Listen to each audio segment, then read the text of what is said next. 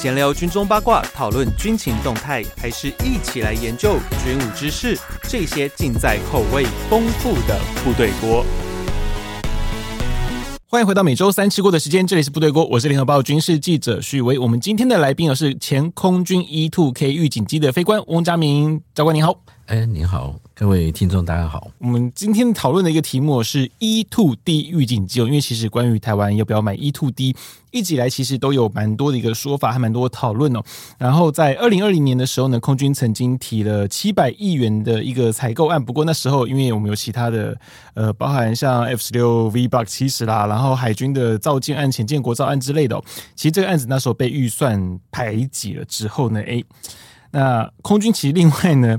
呃，就高层的说法了哈，也是觉得说这个 E to D 的报价太高哦，觉得这个换下来，如果真的要把这个钱是想买，但是如果要卡下来的话呢，这个痛感实在太重了，所以这个跟原厂讨价还价其多次之后，这个目前还没有一个下文哦。不过今天我们就不讨论买与不买的这个问题，我们就来讨论到说，诶，这个 E to D 预警机它。已经经历过很多世代了嘛？那我们目前用的是后凯两千。那后凯两千虽然其实用起来也没有到很久，但是为什么 E two D 会变得说，哎，我们有那个必要，我们有这个，我们对它是有个需求？那它厉害在什么地方？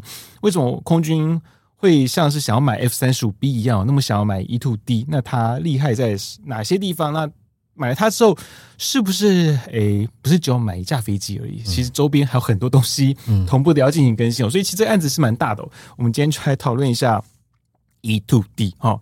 那首先教官想跟你请教一下，因为其实 E to 家族了，我们台湾其实也蛮有趣的。那时候我还记得当初第一代买 E。Two T 来的时候，大家觉得哇，我们台湾终于有舰载机了呢。然后我想，那时候我觉得蛮有趣的，就是因为毕竟可以折折翅膀的飞机，台湾除了 S Two 啊，大概就是 E Two，很好玩。那也都是六连队才有的嘛。是。那那时候以 E Two 来讲啦，因为其实有一说会讲说，我们台湾是不是应该要买比较大一点的陆基型的预警机？嗯。可是，变成说 E Two 在台湾适合的那个空域的范围啊，它为什么会是？特别 fit 我们这个地方的，呃，应该这样讲，嗯、就是说我们在买预警机的时候，那时候的现货市场里面，不外乎美军有两个军种是。有预警机，大的就是一七零七，嗯，好的一个架构，可是它的飞机就老了吼，是它是老的，去 modify 的，嗯，那你整个第一个就是说，你牵扯到任何这个东西卖给你。有牵扯到美国政府同不同意公售？嗯，嗯，那如果我们从国史馆的一些数位档案资料的话，事实上在民国六十几、六十八年左右吧，这么早，革革厂的副总裁就有来拜访金国先生，嗯，里面的面谈计划里面就已经在推销 E-2C 了，这么早就有了。所以呢，当时总统里面也有在提出来，嗯，请问一下，这目前的数量。呃，就是说生产的数量多少？它大概在讲是大概数二十几架。嗯，因为是 E-2C 是一九七三年出来的，是。可是它事实上到 E-2D 的时代的时候，第已经是第五代的。嗯，那所有的这个飞机的方式，我们刚刚也跟主持人讲过，预警机这个 E-2 型的飞机，除了基本上以舰载的飞机的尺寸来讲，它算是大型的。哦，算比较大。对，但是问题是说。它除了早，它最早的 W two F one 这个构型是从 S two 的机身去做 modify 的，所以呢，你可以看得到它这个飞机的原始上一代，它在纽约的无畏号航舰上面，嗯，就一个，它的那个上面的蝶形天线是一个乌龟壳，它是不能转的啊。但事实上，这个飞机从气动力你会发现，它单发动机的生存力是比较差的，哦 所以后来呢。我们逐渐从这个机身的架构去把它拉长，嗯，然后做出来一个蝶形的天线，是，所以它真正它的呃，应该是从一九五几年还呃一九五几到六几年，如果前两年它应该是已经超过了多少？应该已经有六十年以上，嗯，那每一架每一代的飞机它都在做这个延改，然后经过各种的，它的作战环境里面有在本土。大洋 （blue water） 或者是近岸的方式来做，那有关环境或者是作战环境，整个基本上是不是以我以军种来讲，就是美国海军作战是。航舰出去，E two 又部署两百海里，战斗机又在它的前面，嗯、所以是不是周遭就是像很多带刀护卫、空中兵力，外加舰队防空，它就在保护的。嗯、那 E two 是不是在这个核心里面做一个调和点来的一个动作？是。那相信大家也有看过，像。呃，我们上次来录的时候，是、欸、其实 Top Gun 里面就 E2D 出现，但是那一集的时候，我们第一次录音的时候，那时候还没有，还没有，所以呢，你会发觉他们就会说，我们切换到 E2 的 picture，对，对不对？那就意味一件事情，它有可能在航线上部署说，我们有卫星的嗯征兆，或者是其他的这个哦所谓的这个征兆的能力，或者是雷达掌握的能力，来涵盖。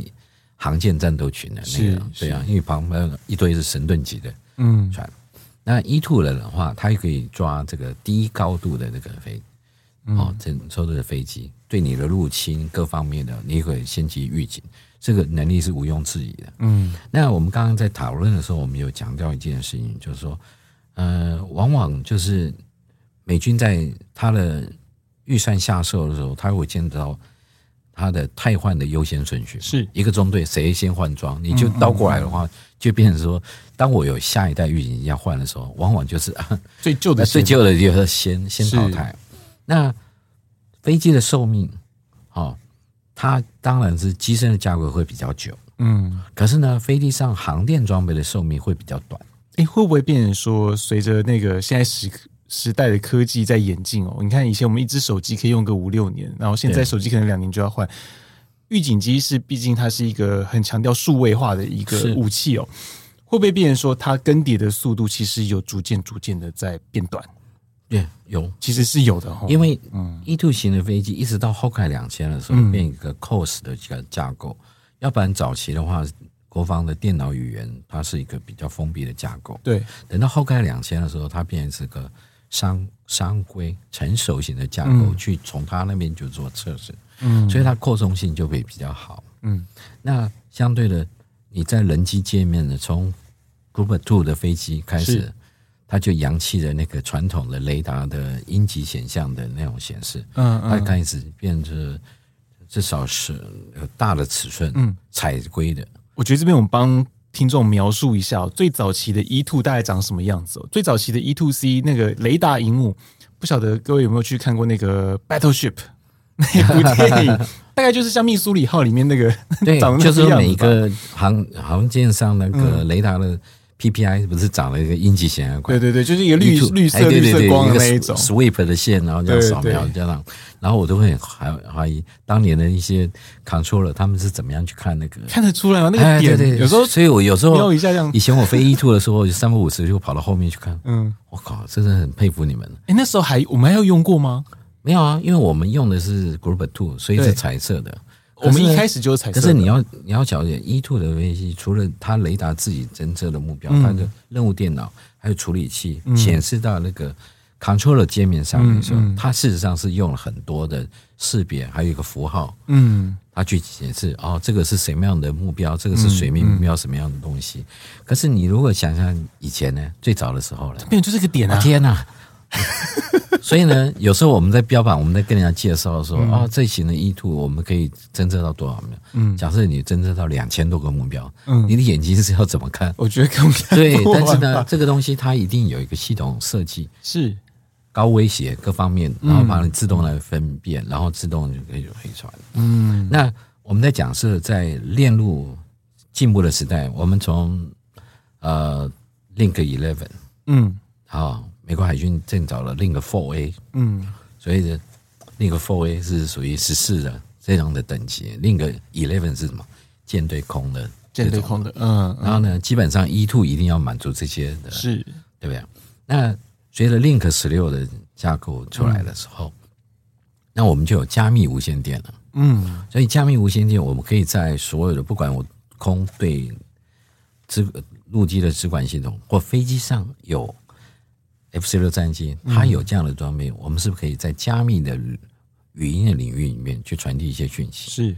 可是早期的方式哦，我们是不是要去一直要呼呼叫，就是说某某飞机，嗯，然后你的 weapon system 什么样的状况。嗯嗯、可是你等到另一个十六的时候，变成什么？我都可以知道你。所以我是在用兵各方面，还有一个 SA 都很快。嗯，那谈到这个，我们就会谈到那个在救灾里面的领域，长官就会发觉它才很好用。是，对啊。哦，九，我记得九二一那时候你们就用的超凶的，啊。九二一，九二一的基本上是八八也在用。对，九二一大地震的时候在用，还有历次的一些风灾的时候，台风过后的时候都有小型的。真正台风过后做的比较凶，就是比较持续的是八八风灾，是大概做了四十五天左右。四十五天这么久？对，然后每天都是三加一度就是接力赛的方式，就二十四。几乎二十四小时，没有没有，早上最早可能差不多五点多你就起，哦，五点多第一批，一直飞到中昏，直升机不能啊，就安全落地，大概总共三架飞机在涵盖，嗯，可是一架飞机就可以涵盖从从玉山一直到南大武山整个的受灾区一架就可以了，哦，一架就够。所以我在上次受访里面，我就有讲到，就是说我们在八八风灾里面的挑战性是什么？嗯，第一个涵盖高山，对，然后呢？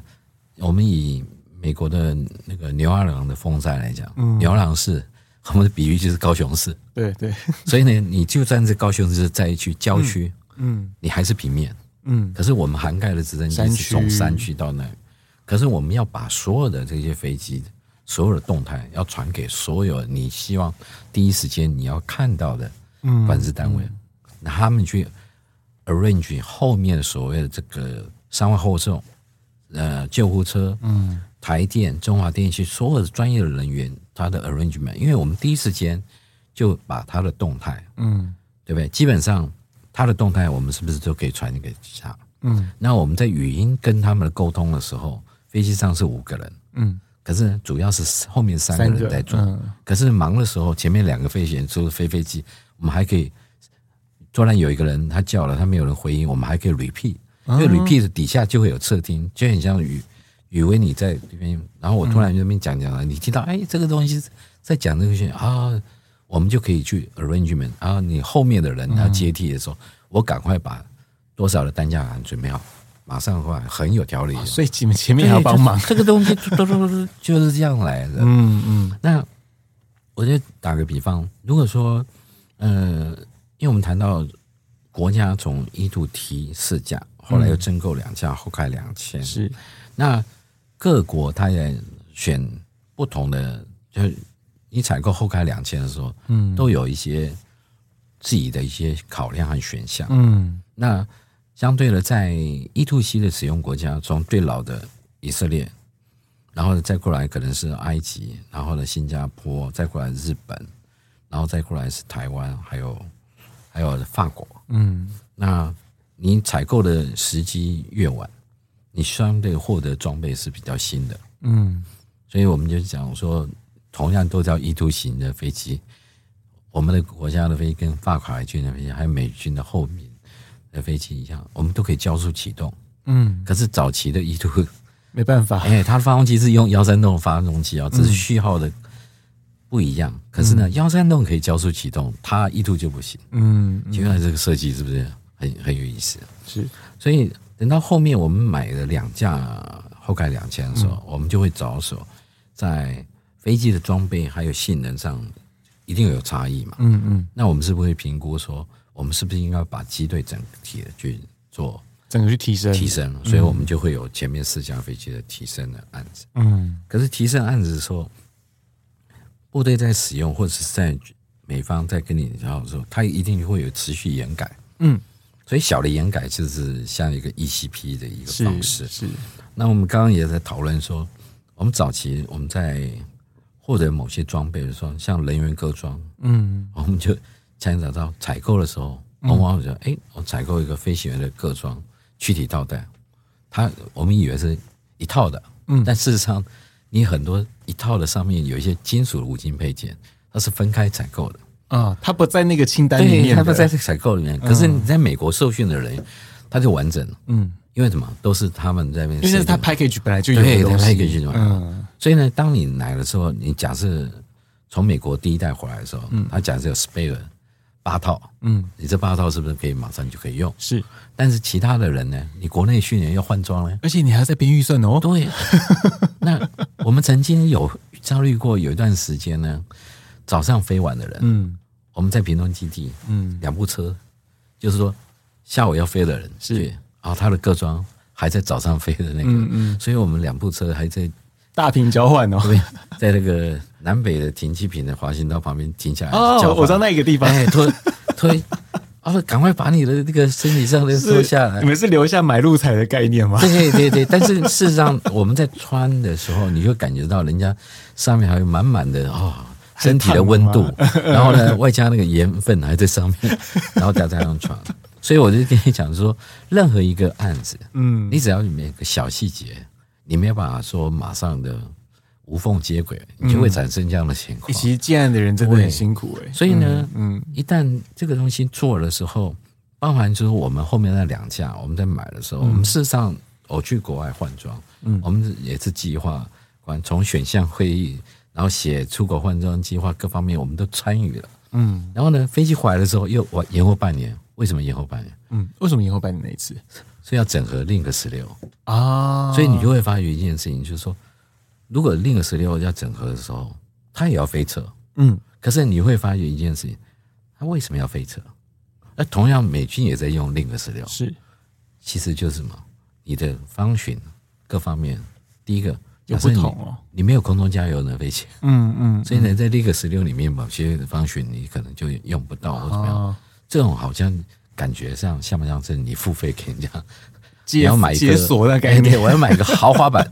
可是你事实上你就变成说，你的所有的 function，假设有 option 多少多少多少，嗯嗯。可是美，可能美方基于他自己的战略的考量，他觉得某些东西你是用不到的，或怎么样，而且是不是你买的这个东西？但是基本上这些 know how 是不是你的学习过程？是对不对？那至于说你要不要买 E to D，嗯，这就牵扯到使用的需求。我讲的就是说，美国海军一定是第一个要使用的需求，它也体现到所谓的这个航天科技还有整个的威胁是逐渐升高，所以呢，他就决定。可是事实上，隔场在研发后一度低的时候，就其实同一个时间，我们在美国，嗯，是在接受后开两千的换装，是，所以那个时间是二零零四年。就是刚刚有听到说，其实，在你们接装那时候，快两千的时候，在弄 E two D，可是其实美方对于 E two D 是有一点犹豫的，对这个状况吗？应该是说，隔厂在做先期的研发，他一定有拿到所谓的这个先期研发案子的经费，他才能做嘛。是我相信现在这种国防大厂自己掏自掏腰包做，他不会了，他不会了。但是呢，当时隔厂也有经历有一段时间，嗯，美国海军的。态度是不明的，很暧昧哦。对，很暧昧。所以呢，你在 YouTube 上，甚至你可以看到隔厂自己拍的影片，抢救 E-2D 的计划。嗯，来自于各阶层，工程师也有，还有现场 worker 人都拍了一些影片。很少看到有这种工厂自己的拉票。对，但是事实上后来呢，你在行业上，因为我我要打个比喻，就是说 E-2 为什么这个尺寸？嗯。它就在航舰上那个升降甲板的尺寸，嗯，所以理论上 E two 它一直在换发动机，是。从幺三洞的四这同样的发动机，可是它的马力大概四千六百，嗯，手马力，可是呢换成 Group Two 的飞机，它换成四两拐的发动机，嗯，变每一颗发动机五千一，嗯，所以五千一这个发动机在在模拟单发动机，它还是可以可以很猛的发生的，嗯，那相对的，它迁就这个航舰甲板的尺寸。所以它的主人和鼻轮的那个前后的距离，它就变缩短，对，很短。所以你飞这个飞机的时候，超像那个 F1 赛车的，嗯，庞大的马力。可是你光叫 training 一个初学者，光他能 handle 那只野马，嗯，这就是让我们买一台 Mustang 给他。而且因为它的前后的那个轴距很短，所以变成说你们会不会在地面上 taxi 的时候，其实困难度很高。那时候不算。因为你还有一个比轮转向可以去 handle 它还好，嗯，但是呢，你推油门的时候，像罗云讲的起飞冲滑效应，嗯，在这个时候就非常的明显。然后你说在起飞起飞的时候，如果你嗯。你的舵没办法右舵没办法顺势的去推油门，对对对，推油门的时候，顺便把你的右舵去然后它飞机就开始就跟蛇形一样。对对对，对。所以呢，这个东西你就要花很多，那更不要说空中的 maneuver，嗯，这个阶段的时候，你你好像牵一个野马，嗯。所以呢，你像以为你飞很多模拟飞行，嗯，你看过哪个飞机征求仪会一甩动了油门？动了油门，征求仪会就飘，通常都不太会动那么大。但是你知道那个球征求仪的球会到哪里去？会到哪？收点油门，征求仪是到旁边去。哇塞！对，所以这些东西在初级的训练，你就要花费很多的时间。可是你挑的人都是前面至少换过幺幺九、幺三栋，或是 S two T 的那些人。可是呢，大家都经过一个痛苦的学习历程。嗯，因为这些飞机是这样，那美军想不想改？他也想改。嗯，他有个 proposal，像后盖两千换了一个 FCC 电脑，数位飞超电脑。是，当时我就啊，数位飞真的有比较好飞吗？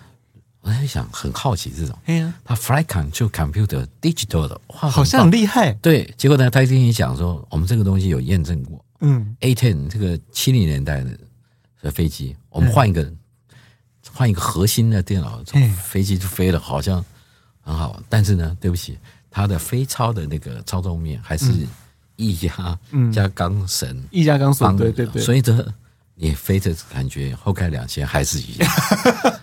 所以没有变成 fly by wire，他曾经有一个考 选项叫换成 fly by wire，哎，所以呢就变成说你有一个很棒的 computer，嗯，可是你的四肢还是 头脑变厉害，所以说还是所以说为什么我们讲说我们在这个如果有兴趣，嗯，就是有这个机会，你接触所谓的购案选择，他们说这个就很重要，哎，对，因为。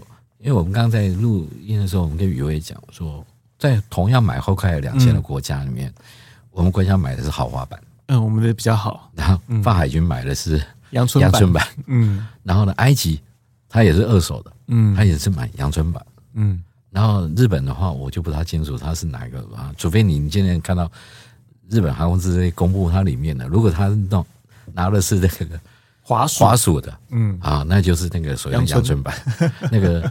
在经历了一段时间使用的时候，美国海军一定是历史上他总是跨的比我们还更前面，嗯，所以他就走了一度低的这个构案，嗯，所以他一定会把手头上的属于 Group Two 的这些所谓的这个商规呢，就就有一种提升的这个构案，它就先扬弃了，嗯，所以一先扬弃就意味着你会被你会被丢包，嗯，我的后勤可能就不支援了，嗯，那。更不要说八叶螺旋桨这个部分，从一开始我们就选定是八叶螺旋桨。嗯，那我在接触这个专案的时候，美方也跟我提说，是不是可以我在交给你台湾之前，我先给你四叶螺旋桨，因为那时候生产线面临这个问题，他们要准时交后开两千给美国海军，是，可是 MP 两千的螺旋桨的稳定度还没到。啊，那个啊，所以就变成说，为了要避免罚则。嗯，那就把库存的四叶螺旋桨做到那全新的后开两千嗯。上面，嗯、然后把舰队那些比较旧的 E two 呢换八叶螺旋桨嗯，所以呢就渐产产生那个美国东岸的生产线的，台湾的那两架是装了八页，然后美国海军的是装四页嗯，因为我当时我就不同意的原因就是说，因为我我会跟长官解释，你这样的情况会造成什么？你用四页的飞机接收。它是一个技术文件，是，所以呢，当然我们本来就会飞这个四叶构型的这个东西，嗯嗯，可是呢，你回到国内，你是不是要停下来？嗯，他又把那个，对，你还要再换一次啊，啊，然后你的手册又再改，对，然后你要再去做 training，然后还要再虽然可能飞出来感觉不会差很多，嗯，然后呢，我们光解释一下，四叶螺旋桨换八叶螺旋桨，马力变大，嗯，它是怎么会变大呢？这发动机是一样，可是呢？它最关键就是它的弯刀的螺旋桨，嗯，它的气动力是是比较好的，而且像我们现在家里面买那个电风扇一样，是。你买一个新的冷风扇吹，就是比较强，它的气流是比较不是发散的，它是比较聚集，所以相对拉 reverse 的时候，嗯，相对的它螺旋桨产生的那个扭风旋的那个扭力也是比较强，嗯，对这个东西，这这个就是牵扯到说。你各方面的，它相对的，在美国海军下了决心，最后他决心买七十五架，嗯，所以除了研发的那几架之外，另外就下订单七十五架，嗯，的时候，他一定开始去思考一件事情，总是要有一些依托的使用国，嗯，来分担一下这个分母嘛，要拉些分母，对不对？而且我们大家都一定很好用嘛，嗯，就很像说，你问那个客户，你用我们公司用了十七八年的车子好不好用？我们现在有新东西，你要不要再用？对，这是一定知道的，因为我们每次的话一定会想到你们嘛，是对不对？忠实的台中华民国的空军，对，忠实使用者，谁 老客户吗？对，对 啊，我们嗯，我们每次跟你一起买的时候，总是会打个折，嗯，所以有时候刚刚宇威有问我说，飞机很贵，嗯，可是这个贵的这个价目在于什么？你在每次买这个案子的时候，你是附带了买了什么样的东西？对，对不对？其实不是只有飞机的本身，还有包含它的 package 到底你附了什么东西了？你说整个的后勤资源。嗯，校正还有这些所谓调教的一些手工具、维、嗯、修，嗯，然后技术服务，嗯，还有所谓的料物的，呃，就是我物件的管理，嗯，还有一些维修的整个的管道建立起来，嗯，然后呢，你把它标准化，或者是人员的训练换装，然后外加呢，不要忘了 E two 这个飞机。它的软硬体也要有一个专属的实验室去做一个维护，它需要实验室去维护。对哎，这个我这个过去是没有听到的。嗯，期待将来军方会 会把它当成是一个，就是所以类似像一个可以在公开的领域去去了解一下 E2 整个的动能。因为事实上飞机的其实它复空间是有比较大，空间是有限的。可是我们在一些这个各级长官指导的时候，你总不能。每次都请长官去塞在飞机里面去，是是看，当然就是亲自体验这个飞机的操作性能，当然是有一定的。可是我是不是可以在一个场合里面，我就可以解释这个 E2 的这个架构是怎么样的？嗯嗯，等于是各国都有这个东西。嗯，那只是说这些东西它会依据时代的不同，你是不是就会产生不同？要更新啊？哎，要的关系。我们刚刚在采访前也提到。总共一代、二代、三代、四代，每一代都是产生一件事情。飞机的架构、基本架构逐渐到 E to C 已经定型了。嗯，可是呢，它就会本身把所有的 box 把旧的换下去，是，然后突然发现，哎，这个好用，继续留着。嗯，然后呢，空出来的空间，厂家就会说，哎，我们又有新的东西啊。嗯，E to 这个飞机为什么很复杂的原因就是什么？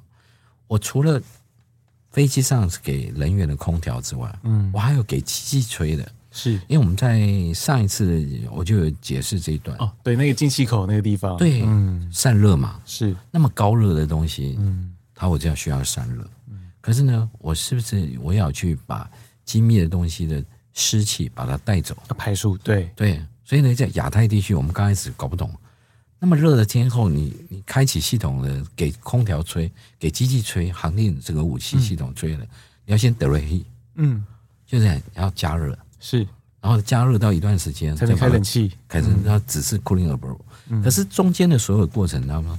它有分很多电子锁，嗯，就是系统里面，所以我们就很讲说，你去看冷战时期，不管是 ICBM，嗯，有些在美国公开的设定，它是不是都有很多？好像 NASA，它就 demo 的时候，不是很多电脑都会跳，其实它就是所谓的系统里面的一些逻辑去。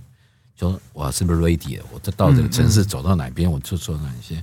所以呢，不同时代的时候都有不同的科技，然后还要需要磁带。嗯，那磁带的有些都很庞大的。然后呢，随着时代的更新，它就变小了。嗯，变小的时候，我们是不是有多一些空间？我们就可以再塞一个东西进去。所以呢，它就有一些被动侦测系统的能力。那被动侦测系统，我可不可以？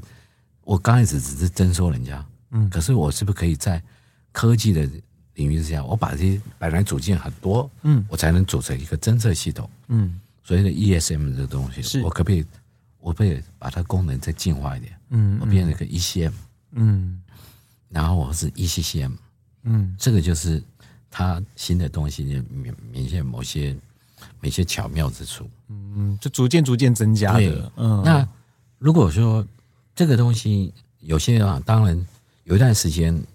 现在 E two 的这个，呃，就是说行销各方面可能有点瓶颈，因为最大的流工大概接近五个小时。嗯，可是呢，那后面呢，他是不是就开始去测试？因为曾曾经 E two 使用国第一个加空中加油管是以色列，是，但是以色列好像也弄了一阵子，他也觉得不太好用，嗯，所以后面就没有。但是也有进了博物馆那家有有个加油管，嗯，那后来呢，在 E two D 的研发的时候，他们同步也做了空中加油这个实验，去测试它所谓的这个像 F 十八超级大房的的巴利帕，嗯，去做加油，嗯，然后呢，KC 幺三栋 J Marine 的也在加油，或者是 Omega，嗯，所谓的民间的。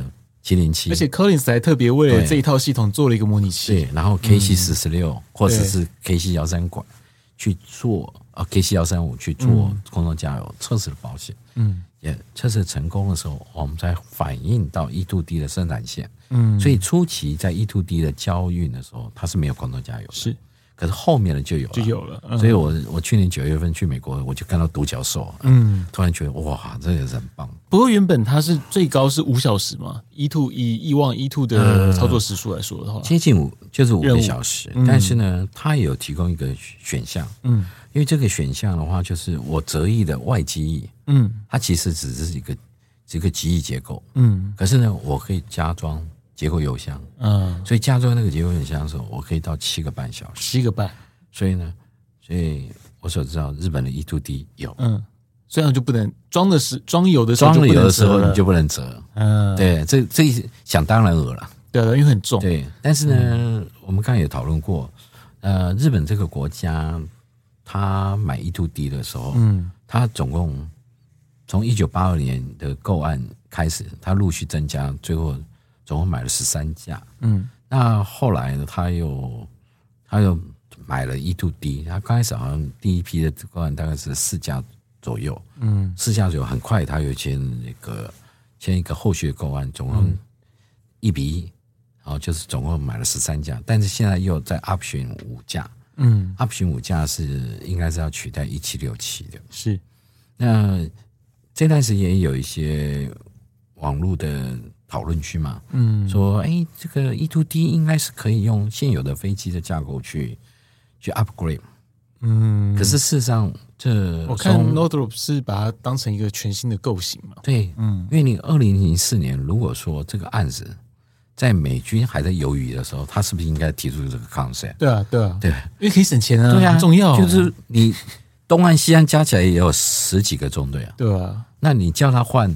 他都已经有点捉襟见肘了，哎，我马上推出一个，对啊，就是说，upgrade，你看，那我是不是一定要把你美国海军太玩下的 E2C，我直接拿过来一架，对、啊，我就要马上帮你去做，就 demo 一次给你看嘛。没有，嗯、对不起，它的 Delta One、Delta Two 全部都是全新设计的，是，所以它的整个是整个机体架构是整个强化的。嗯，那你如果说在原有的架构上去做，那理论上，那台湾绝对不是第一个啊。嗯，那你一定是日本嘛？对啊，日本它应该是，如果按照这样讲啊，你说结构上的问题，那我我就挑后面那五架，嗯，后面买的。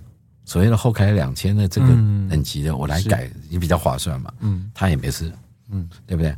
可是呢，每个国家在买的时候都有它的吨重性，包含日本也是一样啊。嗯，他手头上接了两到三家 E2D 好了，他换八轮讲。嗯，可是呢，前面那那十三家呢，他他有没有换八轮啊？很少。嗯，可是代表一件事情，他是不是也有一些经费上的问题？是。然后去年年底的时候，奇富嘛，嗯，基地航空展的时候，有些有些这个台湾航空迷的朋友走那个侧门进去，嗯，他就在 捧场前面看到三架 E2C 是除役的，是。对啊，就代表一件事情，大家都在。也有人问我啊，那为什么应该是应该除役应该是那个四五一吧，就是日本的第一架吧？嗯，结果他反而不是第一架，他是后后面中间的一架。嗯，那我就说这种原因有可能是什么？是米沙瓦那个中队先换，嗯，所以他一定要把他手头上的比较差的飞机先拿下来，先拿下来，或者是刚好那个飞机在他的阶段性检查也觉得啊。对，对不对？我们就省钱了嘛。对，要做大修的时候，那就跟他说拜拜了。嗯，对不对？刚好可以省一笔。然后呢，连雷达天气罩也用个防雨罩，就把它摆在外面，对不对？嗯。当在录音的时候，我们也讨论过，往往就是 E two 的这个美军的使用，它就分东岸、西岸。嗯，啊，这个这个使用，但是它通常是配合航舰整个一起去去是就是部署。那在内华达的时候，它有它不动这个学校，嗯、它是牵扯到美国海军的高阶战术做一个组合训练。嗯，那我们通常会把在驻日的这个飞机是比较旧的构型，嗯，可是呢，美军也有想办法再把它手上最旧的 Group Zero 的飞机汰换下来，他把 Group Two 的给它换上去。嗯，那后来因为东北亚这个局势整个就开始复杂了，你也知道北韩的威胁，嗯，各方面也比较多，所以呢，他后来就考虑直接把美国本土。换第一个换后开两千的那个中队，嗯、直接叫他们两个中队的飞机直接对调对调。哦、其实这个东西的感觉就是很像威胁性比较强。啊、嗯，飞机好不好用？好用，那么然后把这个摆过去，其实那个意义就很明显，这是很远很明显。嗯、那魏家后来那个呃，就是等到一度地的飞机出来的时候，我们有顺序。我们就刚刚有解释过，嗯假设你有十个中队，你的换装顺序在上一代你是一二三四五，嗯，所以相对就会有一个中队，他在换装那个时候他是 always 是最后顺位，是。可是呢，等到换他新的时候，他又他又变新了，嗯，对不对？因为这个牵扯到后勤投资的一个经济效益，你不可能说换个三年四年我就教你再换一个东西。所以呢，当这个一 to D 的部署的第一个中队的时候，他又觉得这个这个威胁比较大。所以呢，他又直接叫幺幺五中队回到美国本土，嗯，他叫 VAW 一二五到到驻日到部署在延国，嗯，然后就部署了五架。后来呢，美国太平洋司令大概在一年多前，他有个谈话里面就讲，他不是赞许中共的歼二十这个逆重的飞机，嗯，飞得不错，但是我们都有掌握，嗯，那后面他都有提到一三的状物机务状况是不好的。其实就暗示那个，暗示他两个嘛，Option One 是我们可以掌握，谁掌握？E-2D 吗，E-2D 可以掌握。另外，当然是有 RC 幺三五或者卫星或者各方面都会掌握，我们可以掌握。然后第二段，他是来帮一三这个争取一些预算，嗯，所以美国空军最后去讨论，他用了一七一七这种飞机，嗯嗯。但是一七这个飞机，我们对我们的了解，澳大利亚是第一个使用的客户。是，但是他波音交给他的时候，在 IOE 的阶段的时候，就是他有个初级 IOC 的初级战略达不到他的目标。啊，所以波音罚了被罚了很多钱，哎，所以呢，那时候有一段报道说，他把他商业飞机的这些，这就是你卖飞机的时候也赔到那一那个不容易所以代表说，你每个案子里事实上都有一些。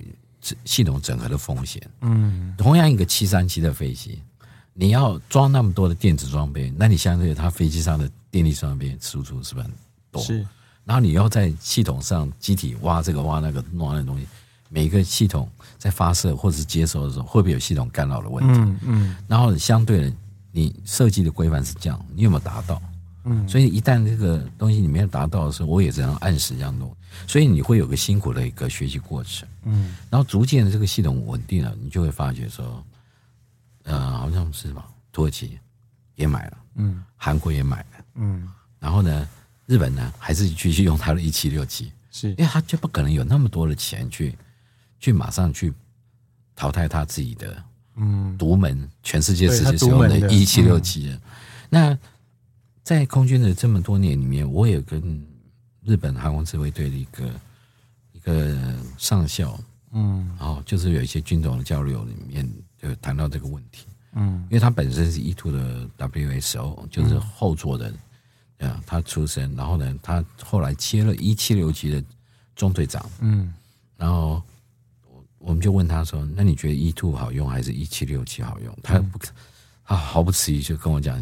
e two 比较好用，但我可以听得出来那种的。如果说你今天手头上有四架 e two 的话，嗯，你总是会有，其实跟潜舰一样嘛，嗯嗯。我为什么要买这么多呢？就是三分之一在就是他们在维修，然后还训练。是，那你会讲哈，你是一个小机队的话，嗯，你要维持这样的高妥善率的时候，你要付出了有多少的成本？嗯嗯，你要有足够的人去 support 高的。度的战备，嗯，那这些人是不是有一定的、一定的付出，还有一定的、嗯、一定的一个作息嘛？嗯，那你是不是要有一定的后勤去 support 他？是对啊，这些都是一个好鱼和水的一个 一个问题。哎，不过这个整套系统其实它是蛮庞大，哦但是我觉得应该蛮多听众会很好奇，哎，可是啊，这飞机 E2 不就是一个上面背着雷达的飞机吗？那到底？从 E2 的 Hawkeye 两千到 E two D 差异到底是多厉害？为什么说呃，刚刚有提到说呃，连歼二十都可以抓得到哦？嗯，就对日本那边讲说啊，那个歼二十我们都抓得到，都看得到啊。可是到底是差差在哪一个点上面哦？那我们就不得不提到它上面的 AN/APY 九雷达。嗯，那可是这个跟过去我们 Hawkeye 两千在我们的空域上面，我们做监侦来比较，那这个。AN/APY 九雷达，它这三种不同的模式，对于在战术上的使用，跟我们过去相较，会差在哪些地方？我们因为以最最基本的 AS，应该是跟我们现在是一样的嘛。但是它所谓的增强区域，甚至是追踪，这个过去我们好像在预警上面比较没有在这方面的领域，对不对？我们常常在讲预警的雷达跟火控、射控雷达又有点不同，是不一样的。对对啊，那。牵扯到你发射一个电磁波，它就有一定的能量，你就会可能被人家接收。预警的雷达，如果说它今天碰到任何东西就会反射的话，嗯，那它不是跟气象雷达差不了多少？对啊，对不对？所以长官就会问了：哎，你们这个飞机上背后有个很大的雷达，应该可以看到到天气吧？如果你扫描说周遭的话，这一堆白了，对吧？所以呢，它它有不同的设计的那个取向，是。那。机械扫描，它的坡束角，它有一定的，有一定的，就我们讲讲了，你拿一个二战的探照灯，嗯，去照一个远的目标，嗯，然后呢，你拿一个镭射笔去指向一个目标，嗯，今天我们同样就是距离你有三百公尺，我这样照，嗯、你这里照哪一个人？嗯，这我用这样的比喻你就懂了意思，对对对，对不对？然后你用相位这个雷达了，哇，它这个目标的更新率是快的，嗯，但是呢，它设计的。方选是不大一样的，嗯，对不对？那我要在 APS 这个系列雷达一直在 upgrade，嗯嗯，从最早的旧的型号，然后一直到最基础的幺三八、幺三九，一直到所谓的 Group Two 这个领域，到后盖两千，都是 APS 幺四五的这个雷达，是。它也有它一定的的强处，但是呢。我们又在后开两千的这个阶段，美军把它吸一吸的这个方寻整合在那里面，是，所以在那时候呢，变成我们在隔场受训的时候，嗯，我们的国家的构型是没有吸一吸的，对我们没有，就他在拍宣传影片的时候，他们就一拉了就拉一个吸一吸的一个方寻出来，嗯，而他们也会也会他们没有留意这个是应该保密的，就是说，但是他纸上是拉一个。其中有个组件，嗯，你你也知道飞机的外部机腹机腹底下有个圆盘电线，嗯，那你你就会想到这个一般的术语好像叫 A 射 B 导，嗯，可是到底 A 射 B 导是谁谁指导谁？是，可是如果也要进入这个架构的话，就如同我刚刚讲，而这个海岸城堡，我拿一个探照灯照一个目标，嗯，在车上是照一个，好像你演唱会照一个聚光一样，照个舞台一样，嗯，比较远的话。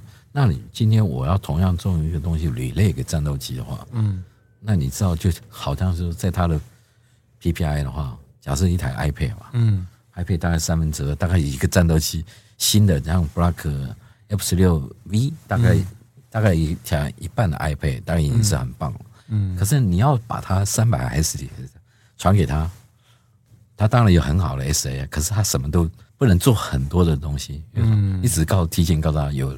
有这个东西啊，但是他的武器各方面是打不到那么远的。啊，更不要说我两百五十海里，我提供个目标给你，嗯，可它方位呢会有点发散的感觉。啊。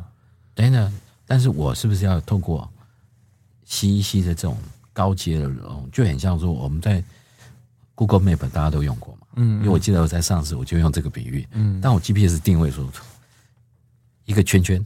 嗯，代表我还在抓我的位置，然后逐渐缩缩缩缩小，然后缩小的时候，大家就会觉得，哎，好像缩小。其实就是在各阶段的时候，你你的武器的装备、战术装备，你的性能大概是在多少？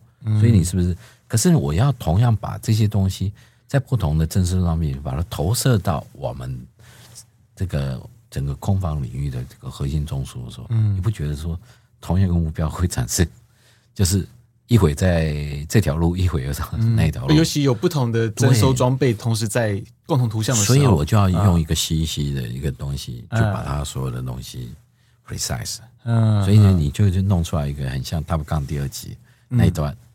对不对？切换到切换到 E to D 的画面，嗯嗯对不对？当然，我们就可以知道那一段，你不可能画面里面会出现一个 E to 的一个图案的，这也是这这个电影后置。但是，如同这样的方式，你就可以晓得说，我在 E to D 研发的时候，我可能知道幺四五雷达它一定有一些极限，嗯，所以呢，我就设计一个 ABS 大九的雷达，嗯，相位阵列雷达，我把它装在。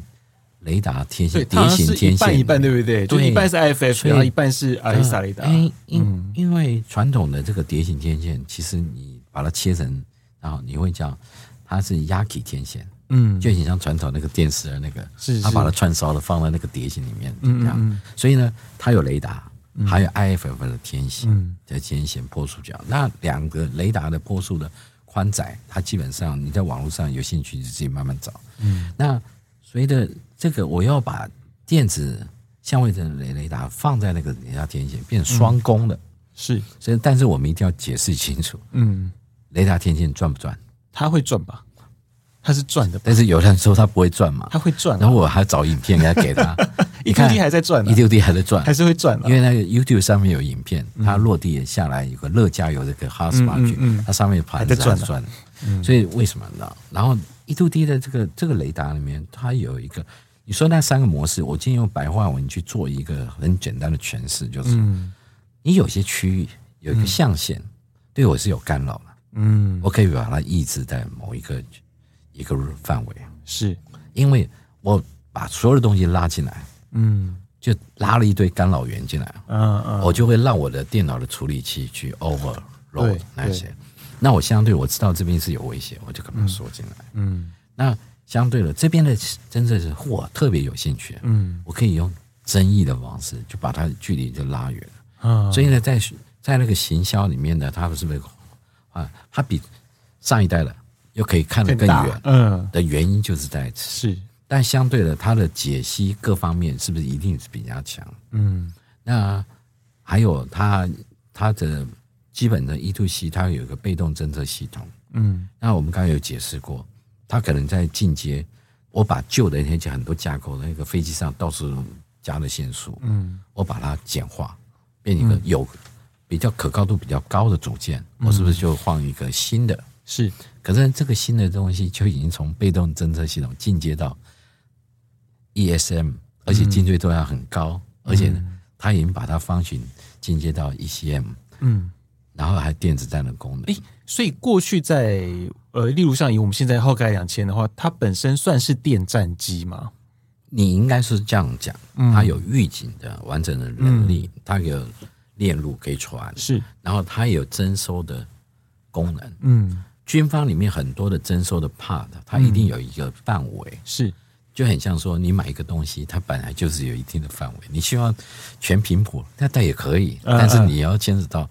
这个征收的话，你会不会产生很多干涉？嗯嗯，所以呢，你会发觉有些设计，不管呢，你你看 ADR 也有啊，海洋真正弄了一堆啊，可是他一定做了一件事情，就是什么？他做了整个全机的，就是好像 E EMI 嗯 EMC 的一个现在测试，确认说这个飞机这样是可行的，不会产生各系统。你看 F 十六 V 刚开始研发的时候，不是有一段时间也发生了一个。它的雷达会不会干扰其他飞机上的其他的东西？是，是啊，你也要去做一些特设计的，免得自己打自己不是很麻烦。对啊，然后我我去看美方的 E two D 的话，我有看出很多的 细节问，就是说对一个飞这个飞机飞了十十六七年的人，嗯，你只要近一点看到，其实也不是啊，你这个东西敏锐的触角，你马上知道，哎，它有吸一吸嗯，然后后来仔细去看的时候。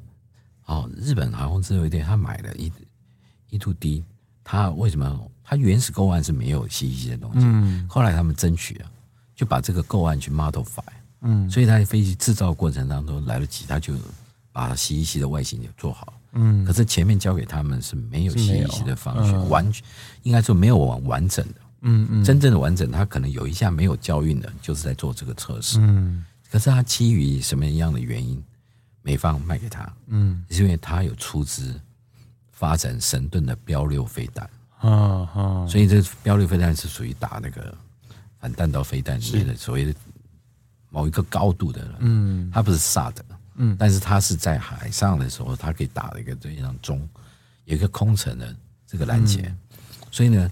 他最后他有卖给他，嗯，那相对的你要有信息你还有一个，您刚刚有提到一个这个击杀网络的这个功能是哦，ABCS，对，对，那你才有这样的所谓的这样方式，嗯，对不对？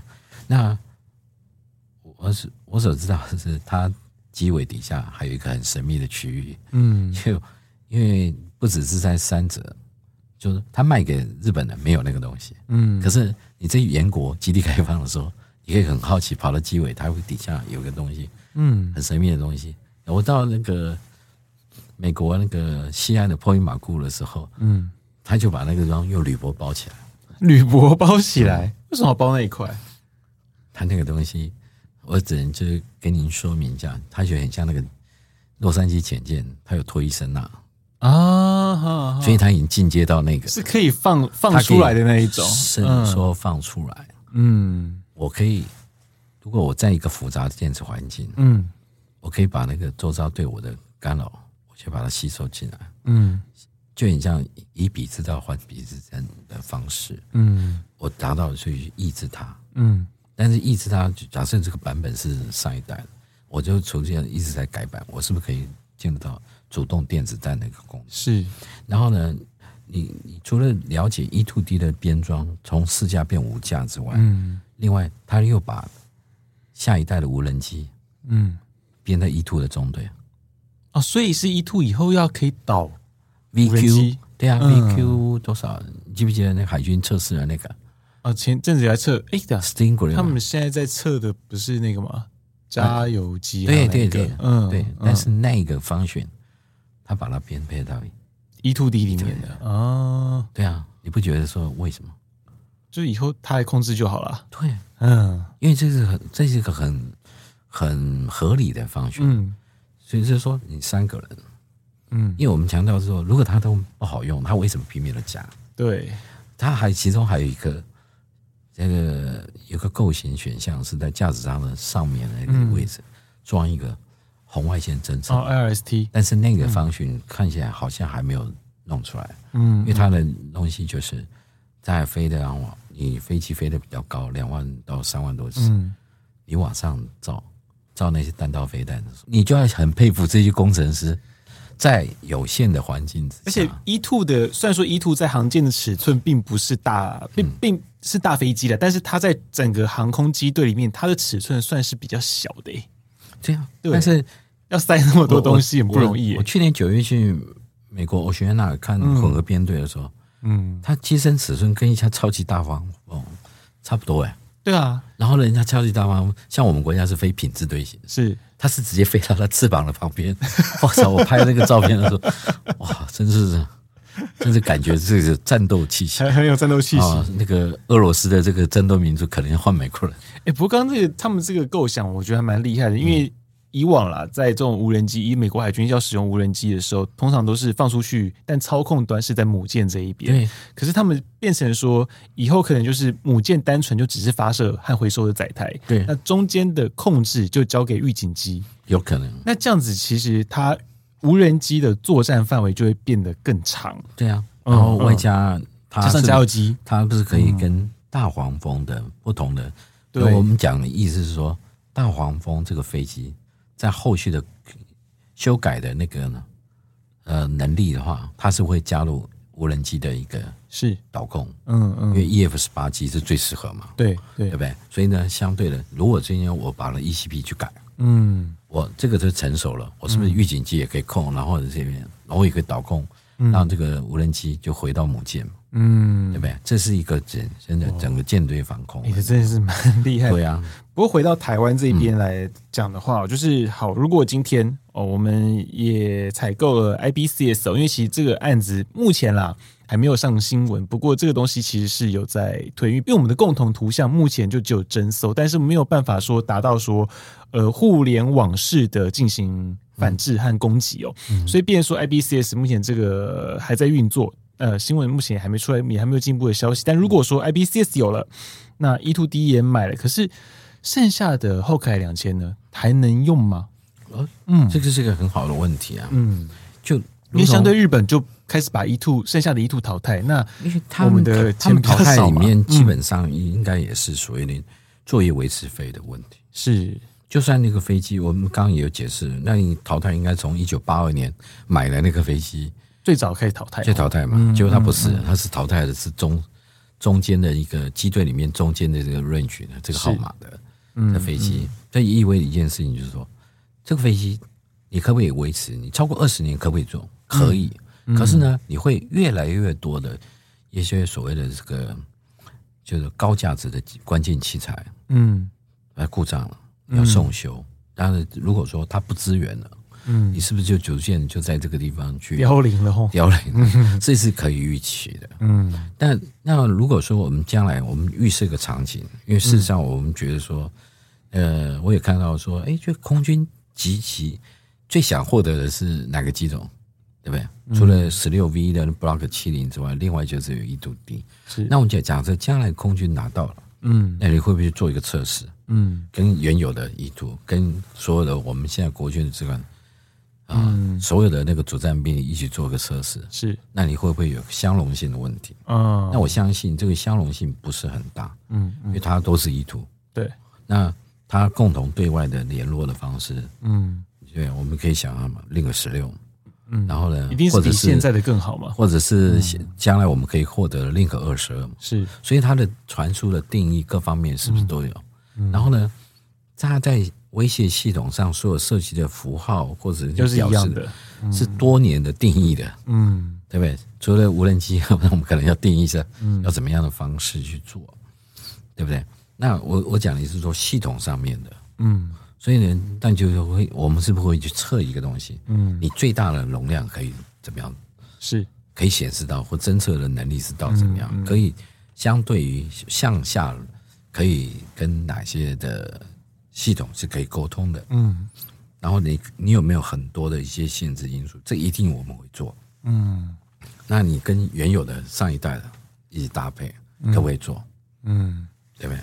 那因为我们刚刚在讨论的时候，我们就会讲说，台湾的防空的预警的雷达，地地面的固定式或机动式很多，是，可是呢，这会牵扯到一件事情，战时的时候一定会有战损嘛。嗯嗯，那那等于是我们的防空网就有有空隙了，是。那我们是不是要靠预警机去做去弥补？嗯，那要多少架可以把它可以把它补起来哦？对，我这个是个很好的讨论嘛。嗯，那就很像说台湾有危险，嗯，美国会派航舰战斗群几个来，这不是一个很好的讨论嘛？嗯，如果现在中共有有航舰了，他开始做反。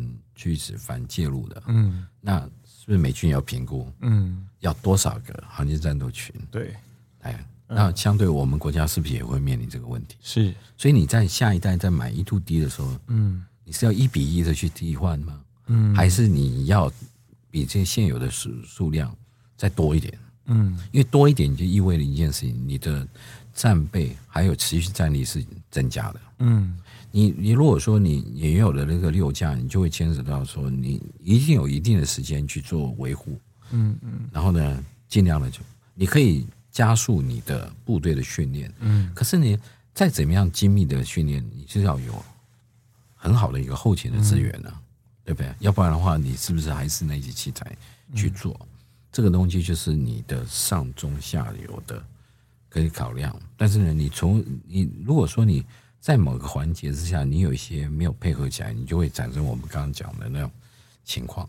嗯，对啊，有高科技的东西，可能因为你缺了一些什么东西，飞机就摆下来。用了。对，这个东西是这大家可能会觉得说，这个因为事实上三 F 三十五有没有？嗯，今天要不是他们美方的神器，或者你才会说，哎呀，数百项什么这样的缺点。可是这个数百项缺点是一次发生吗？还是它系统累积所产生的东西？有些是属于软体的版本，就是这个版本我还在测试研发，所以我就会限制它的某些功能。是，可是我等到这个 bug 我把它 fix 掉的时候，它这个就少。但是你如果拿一个书面资料说哦七八百项，嗯，它事实上是没有那么夸张，嗯。但你你相信那个 F 二十二，在一年多前我们跑到美国 Nellis 去看，呃，那次航空秀，我是那时候形成想法的，再不去 F 二十二要淘汰了。可是呢，他们军国防美国国防部提出来的是说，他要淘汰一个中队 F 二十二，嗯，那就代表。他是步军队那一批，嗯，所以它的定义，它的武器的软体版本可能就是早期的，所以它的 function 就是有一点限制啊。可是那时候呢，你你现在在在花钱去把它 modify 到后面的批次，你要花很大的钱，嗯，那他们可能会去思考，没有那我干脆，把这个这个部分把它省下来，去把第六代的飞机去弄啊啊。可是呢，美国议员的想法就不是这样，是这个万恶的中共。已经对我威胁那么重了，你还要去讨再自杀一刀？嗯、他说：“你如果缺什么样的钱，你就讲。”嗯，这这东西是一个很好的互动啊。希望我们的国会议员也有这样，对，也可以这样。对对对对。不过我还让让刚刚想到讲到议员这个问题，我要想到那个美国还有一批议员是那个 A Ten 帮的啊，对对。但是 A Ten 帮最近好像有点弱势，又又又淘汰一批 A Ten，就让我想到那个，因为那时候。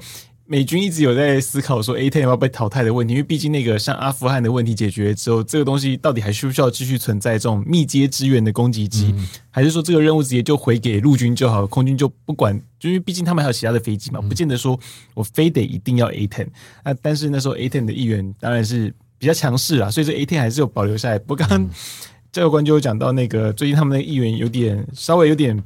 气势比较弱一点哦，所以又淘汰了一批。